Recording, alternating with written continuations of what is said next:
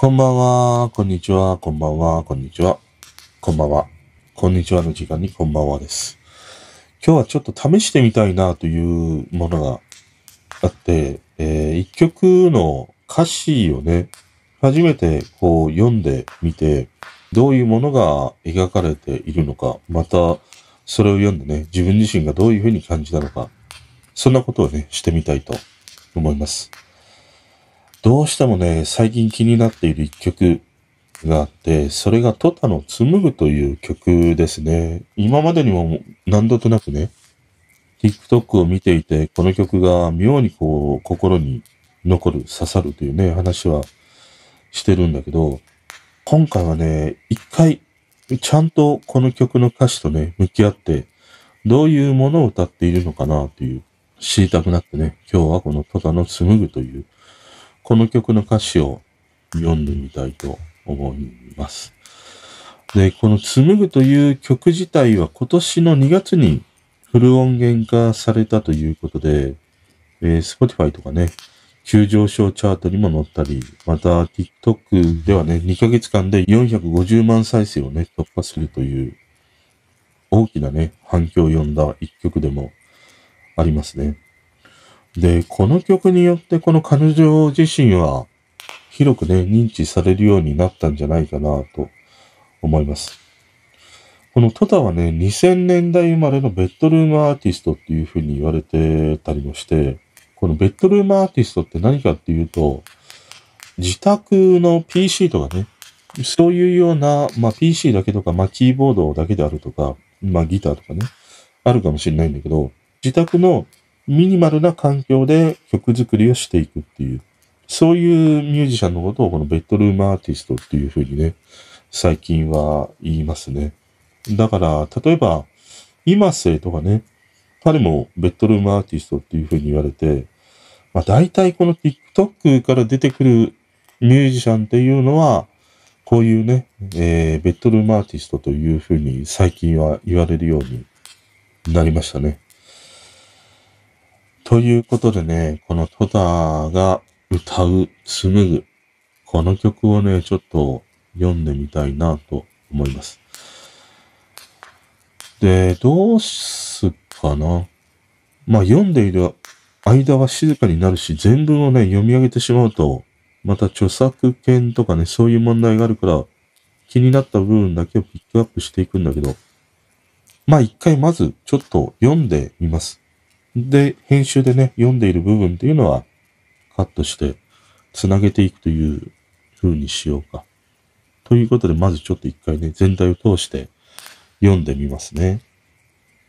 うん。まずね、全体をちょっと一回読んでみて思うのは、うーん、ものすごくこう優しく寄り添う曲なんだなっていうのがね、第一印象にありますね。やっぱりこの紡ぐというタイトルにしている曲でもあるから、大切な人の幸せを願うとかね、大切な人とのつながりを大事にするというようなさ、そういうようなものが歌われていて、最初このタイトルをもう見た時から、中島みゆきの糸、あれとなんか重なるというか、繋がっているような、そんな曲に思えたりしたんだよね。中島みゆきの糸という曲もさ、やっぱりその人との縁みたいなものとかね、その縁がこう折り重なっていく、そういうようなね、ものを歌っている曲でもあって、その糸を紡いでいくことで、一枚のその布というか生地かのように人間関係が形成されていく。そんなね、イメージを最初このタイトルを見た時には感じたりしたんだけど、こうして歌詞を読んでみると、やっぱりそういうその大切な人への幸せを願う思いであったりとか、その大切な人とのこう出会いや縁みたいなものがね、どんどんどんどんこう折り重なっていって、やっぱりその一枚の生地をね、織り込んでいくかのような、その紡いでいく、そういうものをね、感じたりしましたね。でね、やっぱりこの彼女の歌詞はいいね。例えば、A メロからもうなんか、いいなっていうものがあって、水たまりに一粒落ちた雫で、世界は波打ち歪んで見えた。大事なものすら曇り空。影隠されて下を向くっていう風に歌うんだよね。これってその今のこう陰鬱な世情を歌っているような感じがあってね、なかなかこうスッキリと晴れ渡らないというのかな。心がなかなかよどんだ感じの今にあるというようにね、ものが歌われていたりもして、その大事なものすら曇り空、影隠されて下を向く。この影隠されて下を向くっていう表現がいいね。あの、なんか心が落ち込むとか、失敗をしたり、嫌なことがあって肩を落とすとかね。そういう表現の仕方ではなくて、影隠されて下を向くっていうね。映された影でさえ下を向いているようなね。そんなものが感じたりもして、なんかこう自分のその思い通りにならない様というのかな。なかなかやっぱりそのネットに溢れている言葉とかね、そういうものによって、日々ちょっとこう重苦しさを感じている。そんなものはね、この AML から歌われていたりするね。でね、俺この曲で、やっぱり何回聴いても、その TikTok にね、流れてきて、何回聴いても胸を打たれてしまうものがあって、まあ一番はわかりやすくね、やっぱりこのサビの部分なんだね。空が泣くあなたが笑えるように、風が歌うあなたに聞こえるように、雲は揺れる私の心のように、儚くもろくっていうね。まあここのサビの部分で、割とその TikTok の動画ってさ、一番なんていうんだろう、盛り上がりのシーンを、大体このフレーズに当ててるんだね。だから、一生懸命頑張ってきた人たちが泣いているようなシーンにこのフレーズを当てはめたりとか、みんながこう抱き合っているようなシーンとか、一斉にね、並んで歌っているようなシーンに、この風が歌うあなたに聞こえるようにとかね、そういうものをこう当てているから、余計にその動画と相まってね、このフレーズが心を動かすというものがあるんだけど、でも今回読んでみてね、そこではなかったんだなっていうふうに思った。一番なんかね、この曲で自分自身が何度聴いてもね、だからなんか心をね、揺さぶられていたんだなっていうのがね、はっきりした。それがね、さよならの前に振り返り言うの。お空で幸せに暮らしますって、見上げて涙を流すのは、ここで行きたいの。あなたとの幸せを諦めていないからっていう、このフレーズなんだなってって思った。このフレーズはね、ちょっと今読んでいても、なかなかちょっと締め付けられるものがあるね。これどういうことかっていうと、さよならの前に振り返り言うの、お空で幸せに暮らしますって、という部分と、見上げて涙を流すのは、ここで行きたいの、あなたとの幸せを諦めていないから、この二つに分かれているんだよね。最初のこのさよならの前に振り返り言うの、お空で幸せに暮らしますってっていうのは、俺は旅立つ人の側の言葉じゃないかなっていうふうに聞いたの。で、後半の見上げて涙を流すのは、ここで行きたいの、あなたとの幸せを諦めていないから。これは、残されている人が、旅立った人のことをね、思い浮かべながら空を見上げたときに、言葉としてね、吐き出したものなんじゃないかなっていうね。だからこのフレーズに旅立った人と見送った人、この二人の言葉が折り重なっているっていうね、曲なんだよね。だから、なんかね、ここら辺からだいたい動画が始まるんだよ。んで、さっきのサビもそうなんだけども、やっぱりこのね、さよならの前に振り返り言うのを空で幸せに暮らしますってっていうもう、ここからさ、掴まれるんだね。その TikTok の映像というよりも、この曲のこのフレーズだからこそ、心掴まれていたんだなっていうのがね、こうして読んでみて、すごいはっきりした。うん。だからこうして、ここだけに注目していくと、その恋愛においての出会いと別れとかね、そういうことではなくて、やっぱり旅立ってしまった人との縁であるとか、つながりであるとか、そういうものを歌っている曲なんじゃないかな。で、最後にはさ、今は願うただただ、明日が来るようにもう一度その手を握れる日が来るまで、虹がかかりそう、そして繋がるっていう風にね、歌うんだね。その、まあいろいろその前向きに捉えられるし、その聞いている人の環境や今までのその過去のね、時間とかさ、そういうものによって、この最後のフレーズって受け止め方が変わってくるかもしれないんだけど、俺はなんかね、もう一度その手を握れる日が来るまでっていうのが、うん、なんか旅立ってしまったんだけど、また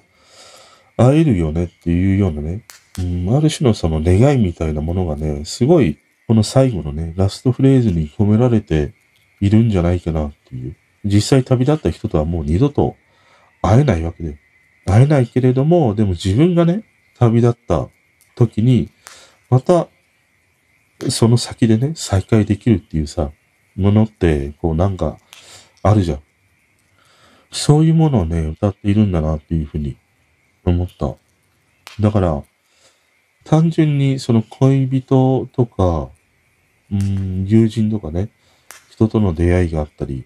別れがあったりっていう、そういうなんか、今のリアルタイムに起きている出会いと別れというよりは、旅立ってしまった人と残された人の思いや願い、そういうものを歌っている曲なんだなっていうふうにね、思った。うん。いや、こうして歌詞を読んでみると、ちょっと俺がイメージしていた曲とは違ったかな。うん。まあ、紡ぐというタイトルがあって、中島みゆきの糸ををね、思い起こさせたときに、まあ何かしらその人の縁みたいなね、ものを歌っているのかなと思ったりはしたんだけど、この旅立った人と残された人っていうね、そういうなんか視点で描いている曲なんだなっていうふうに思うと、もっとこの曲の重量感が増すというのかな、そういうものがあったね。だからこれは人だけではないよね。例えば、ペットにも同じようなことが言えるんだろうね。ワンコとかニャンコとかね、自分が可愛がっていたペットが旅立ってしまったとしても、やっぱりそこにね、また会いたいとかさ、旅立った先で幸せにいてほしいとかさ、そういうね、思いもあったりもするしね。うん。そういう曲なんだね。というか、俺はそういう曲なんだなっていうふうにあの、今回ね、この歌詞をじっくりね、読んでみて思ったりしたな。うん。いや、そういう曲だと思うと、なかなか、よりこう、染みるものがあるから、いわゆるその TikTok の動画に使われているのは、割とそのね、なかなかみんなが苦労してきて、やっとデビューしたとか、やっと多くの人の前でコンサートが開けたとか、そういうような映像とこの歌詞がね、使われているんだよね。だから努力している最中の泣いているようなシーンとか、みんなが、メンバーがね、全員揃って歌っているようなシーンで、この一番サビの部分の空がなくあなたが笑えるようにとかね、風が歌うあなたに聞こえるようにっていう、ここを重ねているんだけど、でもこの曲のメッセージとしてね、歌っているものっていうのは、旅立った人と残されている人を繋いでいる。そういうその、なんて言うんだろうな。人の縁の連鎖みたいなものが、やっぱり、その人の歴史であるとか、うーん、そういうものを繋げていくっていうことなんだろうね。うーん。なんかシンプルにさ、空がなくあなたが笑えるようにとかね。このサビ部分に耳が行くんだけど、でも、こうして読んでみると、一番この曲のね、キーになる部分っていうのは、さよならの前に振り返り言うのっていう、ここからの一連のフレーズじゃないかな。そして一番最後のもう一度その手を握れる日が来るまでっていうね。そこになるんじゃないかなっていうふうに思ったかな。うん。まあちょっとね、この曲っていうのは、こうして歌詞を読んでみると、なかなかに重量感があって、いろんな思いをね、こうない混ぜにしてくれる曲だなっていうふうに思ったね。そのメロディーの良さもあるし、どうしてもこう、耳が行くっていう時って、なんだかんだと俺はやっぱり歌声にまず耳が行くんだよね。要は自分の好きな歌声かどうかっていうのがあって、どんなに曲が良かったりね、したとしても、歌声がもう自分に入らないとなると、入ってこないっていうのがあるんでね。そういう意味で俺は彼女のこの歌声っていうのはものすごく好きな歌声で、で、それに加えてこのメロディーや、この歌詞というね、ものも、ものすごくこう繊細に寄り添い優しい歌詞になっていたりもしてね、いい曲だね。で、まあ彼女はこの曲の次に、この間ね、ちょっとだけ話したカメラロールっていう曲もリリースしていたりもして、この曲もすごくいい曲なんだね。いわゆるそのスマホとかにね、残っているカメラロール。あれを題材にした一曲になっていたりはするんだけど、うん、なんか俺は改めてこの紡ぐという歌詞を読んでみて思うのは、時々やっぱりさ、今のミュージシャンでもすごいいい歌詞をね、書く人がいるんだよね。そういう曲に触れた時って、大体はそのメロディーとかね、まあ曲全体のっていうのがあって、で、その曲が良ければ歌詞を読むというようなね、聞き方が主流だと思うんだね。俺自身もそうだから、あの歌詞が良くてもさ、曲がハマらなければね、歌詞まで届かないっていうのがね、あるからね。その意味では、彼女の曲というものは、これからね、リリースしていく曲もそうなんだけど、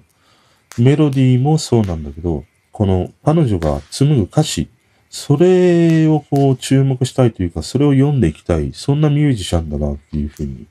今回思ったりしたな。うん。ということでね、今日は、まあ、パッとね、初めてこの歌詞というものを読んでみて、どういうものが歌われているのか、また自分がね、どういうふうに感じたのか、そんな話をね、してみました。あの、概要欄に、この戸田の紡ぐのリンクをね、貼っておきますので、興味がある方、一回ね、聞いてみてください。あ、これは違うな。戸田の紡ぐ、聞きました。ということで、おやすみなさい。